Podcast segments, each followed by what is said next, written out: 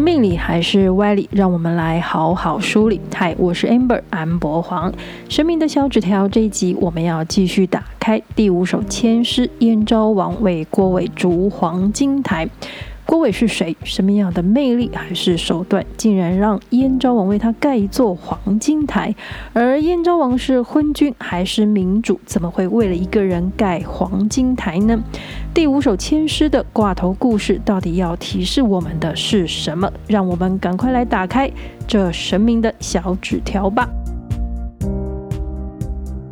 红甲龙山寺观世音灵签的第五首签诗，吉凶的标示呢是中平签，签题是燕昭王为郭伟筑黄金台。这签题挂头故事是发生在战国时代的一段历史。战国七雄韩赵魏楚燕齐齐，燕国也曾经是一个国家实力呢不容小觑的诸侯国之一。而燕昭王姓姬名直，是燕王哙最小的儿子，所以呢，按牌理说，这个燕国的君王之位呢，他应该是没有什么好寄望的。所以呢，小时候的哎就被送去了韩国当人质。虽然身份尊贵，不过寄人篱下又是个人质，什么脸色没看过呢？日子呢是肯定不太好过的啦。而燕昭王的父亲呢，其实也还算得上一位勤政爱民的君主。就有史实记载，他不安子女之乐，不听忠实之声，又还说幼卿操累以修权目。此哙之苦身以忧民，如此其甚也。虽古之所谓圣王明君者，其情深而忧是不胜于此矣。这意思是说呢，哎，燕王快相信，只要按照祖先的训示，一定可以使燕国强大，所以他不沉溺于女色，也不听美妙的音乐，更不在宫内呢兴建深池高台的华丽建筑，而且呢，也不去射箭打猎，做这些劳师动众的事情。甚至还是亲自拿着农具呢，来整治田地，以此来表示自己的忧国忧民。燕王哙以一国之君，劳心劳力的为百姓操心到这种程度，即使是过去古代里的圣贤明君呢，也未必比得上他。不过呢，燕王哙是一位理想主义者，在这战国诸侯割据。弱弱强食的时代背景下呢，他竟然是对尧舜禅让的传说非常的仰慕，并且呢，自己也很想这样子的效法去做，希望能得到流传千古的美名。他这个说起来其实还蛮挺沽名钓誉的想法，还真不是想想而已。最后呢，竟然是贯彻执行，因为他身旁的重要大臣。担任丞相的子之呢，看出了大老板燕王的这一门心思。虽然丞相是为了完成大老板的心愿，投其所好，还卯足了劲的推动燕王的这个想法。不过，更多的盘算是为了他自己的野心。这时候，著名的纵横家苏秦的弟弟苏代，奉齐宣王之命呢，出使燕国。燕王哙跟丞相当然是热烈的欢迎贵宾到来啦。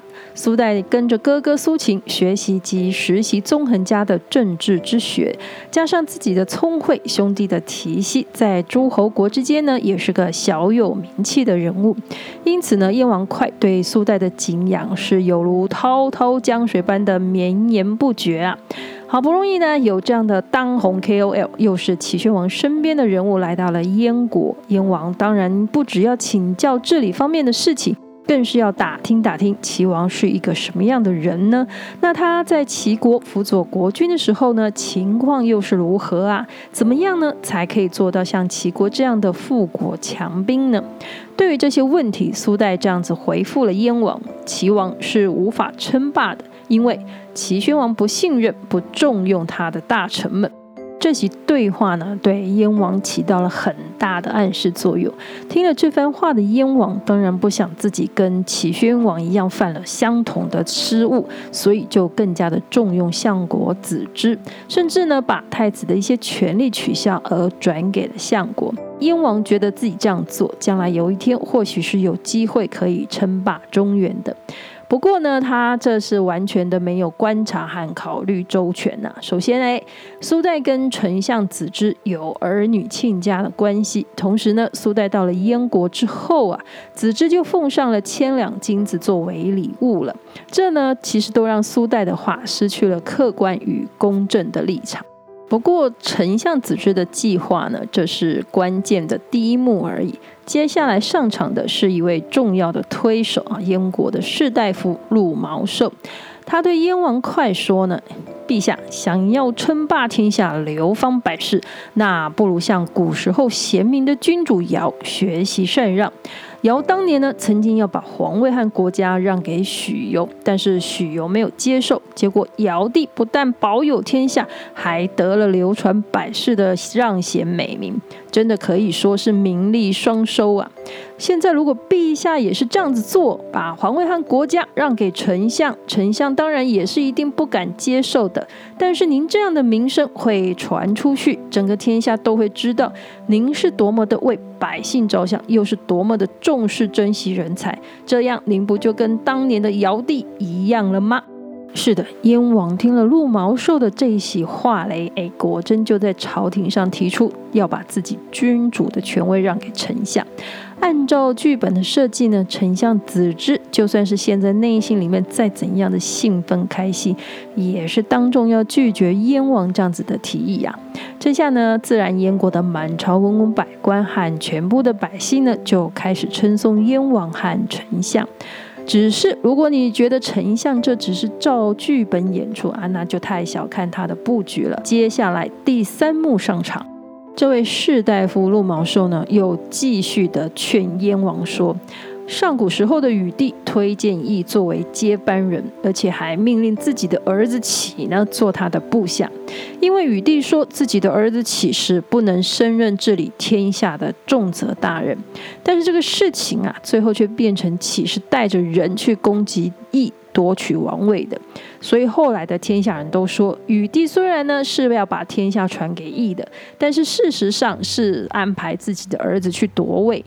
燕王现在呢，就算是公开说了要把君主的位子让给丞相，但是朝廷上太多太子的人马，而且很多权力也还是掌握在太子的手里呀。燕王这下听完，哎，立马就下令收缴官印，还把人事权呢从太子的手上解除，然后交给了丞相。之后呢，自己就不再上朝处理国事了，燕国就这样交给了丞相子之。燕王劮呢，深信自己这样完成了深谋远虑、为国家百姓好，也为自己留名声的禅让大计呀、各位听到这里，应该是觉得这燕王是不是老糊涂了，还是鬼迷了心窍？其实呢，觉得他糊涂的还有本来天经地义接掌集团事业的太子平。燕王的这些种种作为，引起了太子极端的不满意呀、因此，历史重演，太子起兵叛乱，要夺回自己的权位。不过，太子夺位复仇的计划呢，并没有成功，最后还赔上了自己的性命。这个时候的燕国陷入了空前的国家内乱，一旁总是在虎视眈眈别的国家的齐国，趁人之危呢，攻破了燕国，夺下了八座城池，而且呢，把燕王劮和子之都杀了。眼看燕国就要被灭国了，幸好呢，有其他的国家看不下去，像楚国和秦国就出面来反对了。再加上燕国人民的反抗，才没有被齐国顺利得逞。这时候呢，赵国出面来斡旋，去把在韩国当人质的子侄呢送回到了燕国。本来是无缘王位，被迫当人质的子侄呢，成了燕国的第三十九任国君。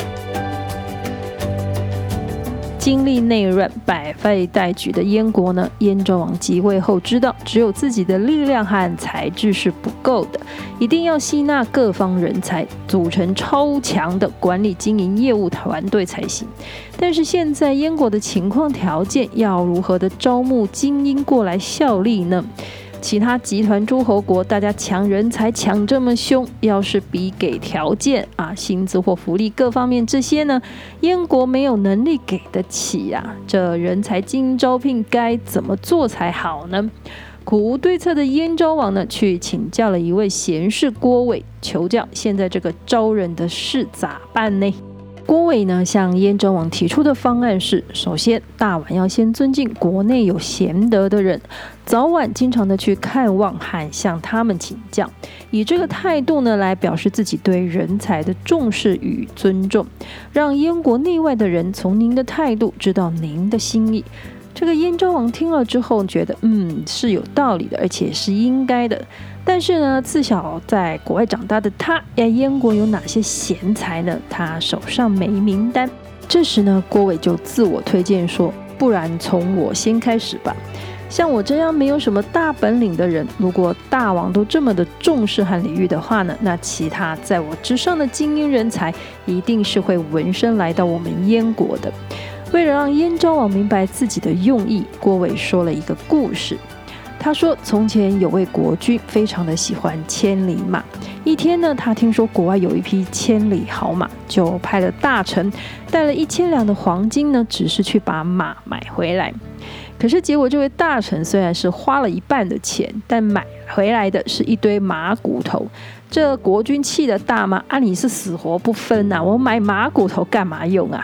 那这位大神气定神闲地说：“如果其他人知道国君连死了的千里马骨头都这么的重视，那活着的千里马肯定有人不辞千里就会送过来。果真，消息传开之后呢，不到一年的时间，就陆续有人送来千里马，希望这位国君能买下来。”郭伟这故事说得好听，更是说得有道理。于是呢，燕昭王便照着建议去执行，选了一个好地方，为郭伟盖了一座金碧辉煌的豪宅，还挑了一个好日子呢，举行隆重的典礼仪式，恭敬地请郭伟入住，然后每天都像是学生上学见老师一样的去请安、去请教。接着，燕昭王还加码做了一件事情，他在沂水边建了一座高台，在高台上呢放了千两的黄金，他叫这是黄金台，只要是有贤德才能的人都可以来这里黄金台应聘。这个真的是史上最猛的人才招聘。不过，这个黄金台招聘真的有成果吗？从历史上后来的结果看呢，这宣传议题讨论度和力度是绝对有效的。因为消息传到了各国之后呢，就有离开赵国来到燕国法家代表人物的巨辛，还有从齐国来各国国君都非常礼遇的阴阳家邹衍。巨辛在燕国实行变法，建立和执行的制度呢，让燕国国力提升。邹衍到了燕国后，到各地去考察，从全国收集了许多优良的种子。他叫农民们辨识种子和耕作的方法，大大的提升了农作的收成。还有呢，从魏国来燕国，擅长兵法的乐毅，这些天下精英人才与燕昭王齐心协力，与百姓同甘共苦，重建了燕国的国力。为了对付秦国，燕昭王最后呢，决定采取合纵的策略。他派出了巨星和邹衍担任外交大使去游说其他诸侯国，最后联合了魏、赵、韩、楚、秦，命乐毅为上将军，共同攻打齐国。这一打不但收复了过去燕国失去的城池，还差一点把齐国给灭了。我们听完了挂头故事，现在来看看签诗的呼应：一锄掘地要求全，努力求之得最先。无意尔然遇知己，相逢携手上青天。这首签诗的意思应该是浅显易懂的。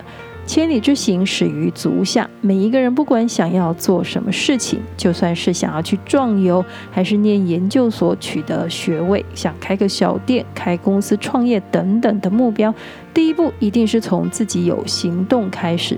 持续的努力当然是更必须的。当自己的准备能力、条件各方面都到位的时候，外在的助力或是机缘也自然是会出现的。这是签诗和挂头故事第一层的呼应，但是我们从挂头故事的前后起源关联来看，当您的第一阶段个人努力达标之后，开始扩大规模或是需要人手伙伴加入的时候，签诗的第三句“无意偶然遇知己”，虽然说的轻巧是偶然遇到知己。但是命运里的偶然都是一种过去的必然结果。燕王哙难道是一个没有努力和自律的国君吗？而他信任任用的丞相这么多心机巧思善布局，若不是因为个人野心及品德的缘故，不能说他是个没有才能的人吧。所以韩非子在说仪的文章里评论燕王哙遇到这样的知己，用了丞相子之这样的人，是因为不会看人识人。原文其中的一段呢是这样子写的。人臣有五奸，而主不知也。为人臣者，有耻用财货，若以取誉者；有物庆赏赐，予以仪重者；有物朋党巡，至尊事，以善臣者；有物解免赦罪欲，以示威者；有物奉下直取，怪言伪服亏称，以炫民耳目者。此五者，明君之所宜也，而圣主之所敬也。白话的意思是说，当臣子的有五种奸诈邪恶的行为，做君主的却没有能力去分辨，像是做臣子的滥用财物行贿来骗取声誉的。或是拼命给奖赏好处来拉拢民众的，还有呢，就是非常努力的结党营私、网罗志士、搞小圈圈、胡作非为的，也有凭借着自己的权力，借由免除赋役、赦免罪犯来提高威望的，还有呢，迎合下属、颠倒是非、危言耸听、奇装异服、漂亮称号来迷惑人们视听的。这五种人呢，是明君应该要怀疑的，是圣贤君主要禁止的。要是去掉了这五种人，那么奸诈的人就不敢在君主的面前乱说话，好听话说太多，事情做太少，这样行为不合乎法令的人呢，以后就不敢歪曲事实，还夸夸其谈了。燕王城呢，有一部分是真的不太会看人，但是更大的一部分呢，是他的心念让他看不清楚人，因为他心里在这么想，然后就吸引到读他心意的人，他听信的话也都是符合他心意的话，最终。各种机缘就让他完成了心愿。我们来看对照组，他的儿子燕昭王，大家整体的回想一下故事，应该是不同的下场和结局吧。人和人之间有一种吸引力法则，这个不只是在感情上你情我爱的吸引，也有志同道合、臭味相投的吸引。燕昭王的黄金台是一个宣传手段，也是显示及传递他求才若渴的态度和讯息。重赏之下必有勇夫。如果他仅是以物质金钱来吸引人才，那么来的人也有一天会因为金钱的多寡而离他远去。燕昭王最后能招募到像巨星邹衍、乐毅这样一时的风云人物，为他成就一番不同的建国大业，是因为他是一位能以诚相待、给信任、给匹配舞台发挥的老板。同样的，当时燕昭王的心念是在燕国的富强，收复失去的国土。这段历史的后面，也因为燕昭王连胜齐国，收复国土后呢，起了贪念，想要把齐国整碗的端起来，并且不听巨星的劝说，最后呢，被齐国复盘，赢回来的差不多又全还回去了。今天神明的小纸条签诗的故事就跟大家聊到这里了。神明的小纸条是神明慈悲的回应我们人生的提问，给我们人生历程的提示或是警示，但绝对不是一个命令指示。更不会是一场跟神明的利益交换。我们还有后续很多签诗故事要跟大家分享。如果您觉得意犹未尽，请记得按下追踪或关注，节目更新就会马上通知大家。